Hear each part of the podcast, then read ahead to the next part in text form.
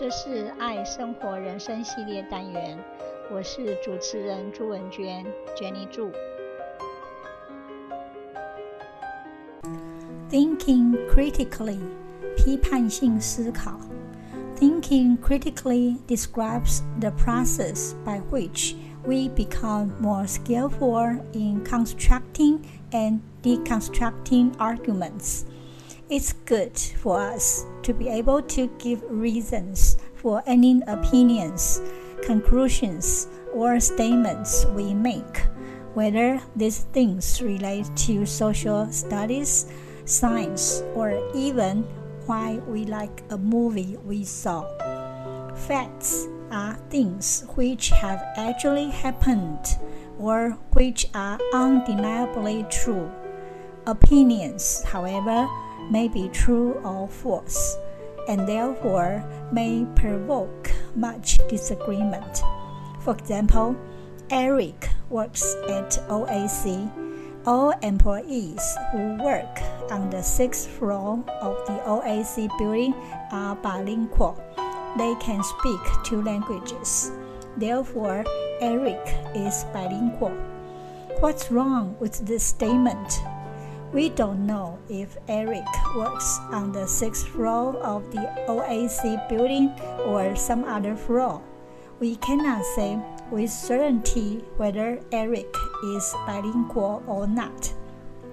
In our reading and thinking, we also have to distinguish between bias and fact, opinions and evidence, judgment and valid inference and this is not always easy to do.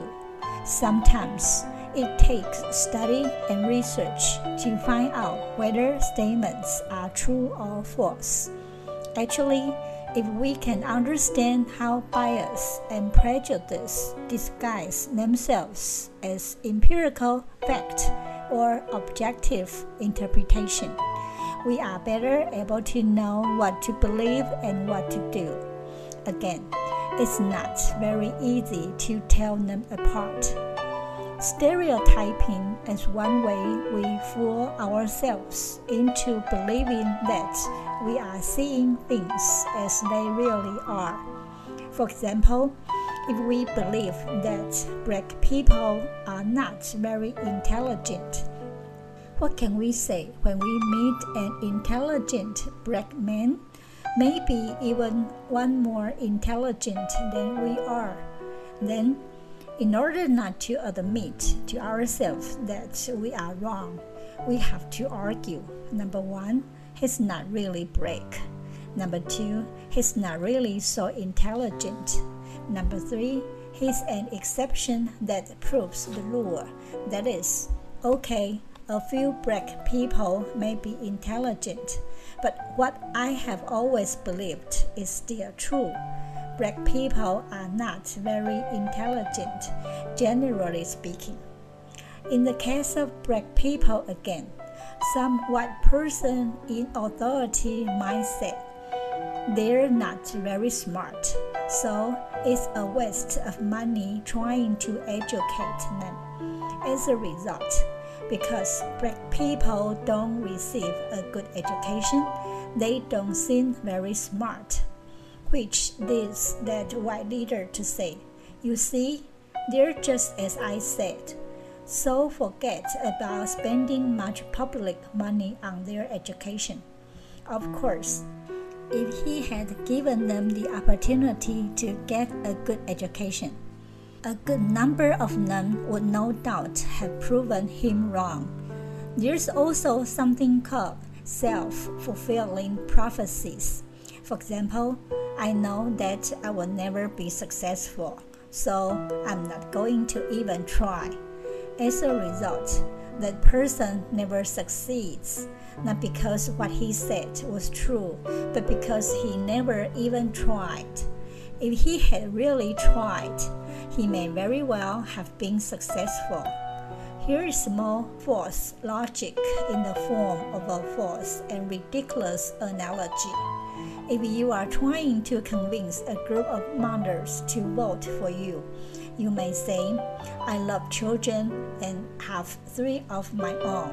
As for my opponent, his wife had an abortion last year, so you can imagine what he thinks of children, implying that just because his wife had an abortion, he doesn't love children.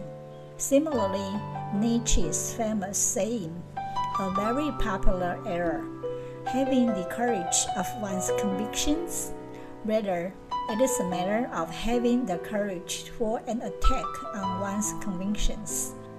一个非常普遍的错误，一个人有坚定信念的勇气吗？相反的，这是一个有勇气来攻击个人的信念的问题。If we carefully examine our beliefs and sincerely try to prove them true, and then they should probably be deemed to be true. 有了批判性思考，我们要从内心去感觉，然后如果认为是对的事，我们就要有勇气的去付诸行动，才能利人利己，服务大众。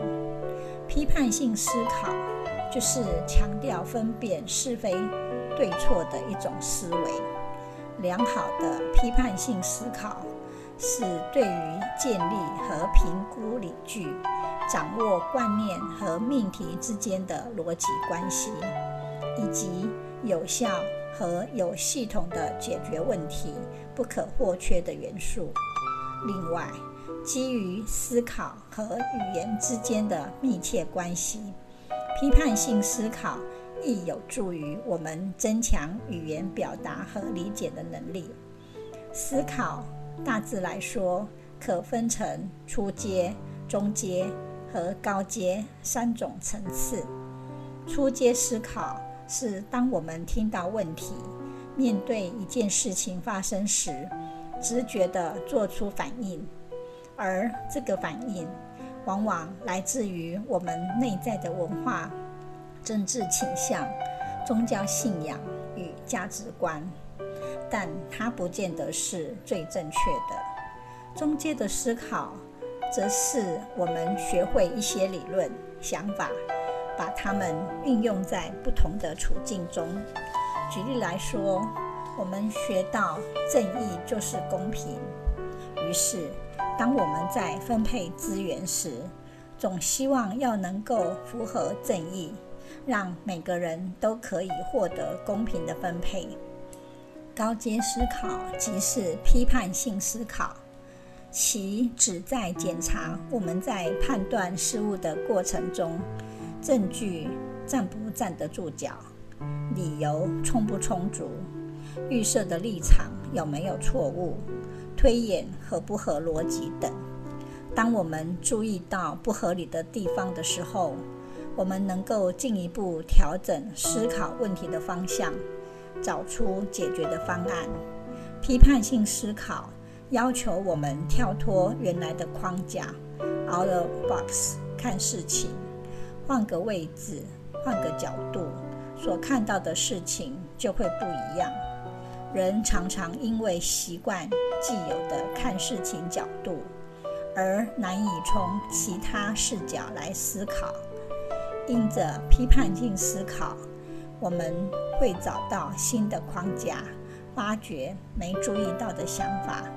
透过角度放大、时间拉远、观察镜像与远景，才能发想未来的趋势。接着，我们要学会跳跃自己对自己所抱持的信念，而直接地感受自己的内在情绪。静心坐好，闭上眼睛，试着去感觉自己内在的那个深长的感受，才能让我们去体验，放下一切的观念，感觉自己的存在，感受生命力的活动。感觉没有任何标准，我们自己的感受就是标准，没有任何时间的限制，那是一种很享受的经验。有了真实的感受，我们会发现，自己安居于自己存在的核心理念、思考角度与位置，无忧无惧。最后，勇气就是一种认为自己有能力、有价值的感觉。换言之，就是一种自己可以解决课题，对于别人有贡献，而且。感觉自己身处在周遭都是伙伴的情况，有价值。我们会萌生出别人既然做得到，我们也会做得到的信念，得到面对困难的力量。有勇气的人，不但可以解决自己的课题，还能对他人有所贡献，而且不会依赖。支配他人，有勇气的人是普通人、正常人、凡人，而不是超人。我们每个人都是正常人，都能拥有十足的能量与勇气，应付人生的课题与困难。所以，我们每个人都可以靠自己解决人生课题。有勇气的人。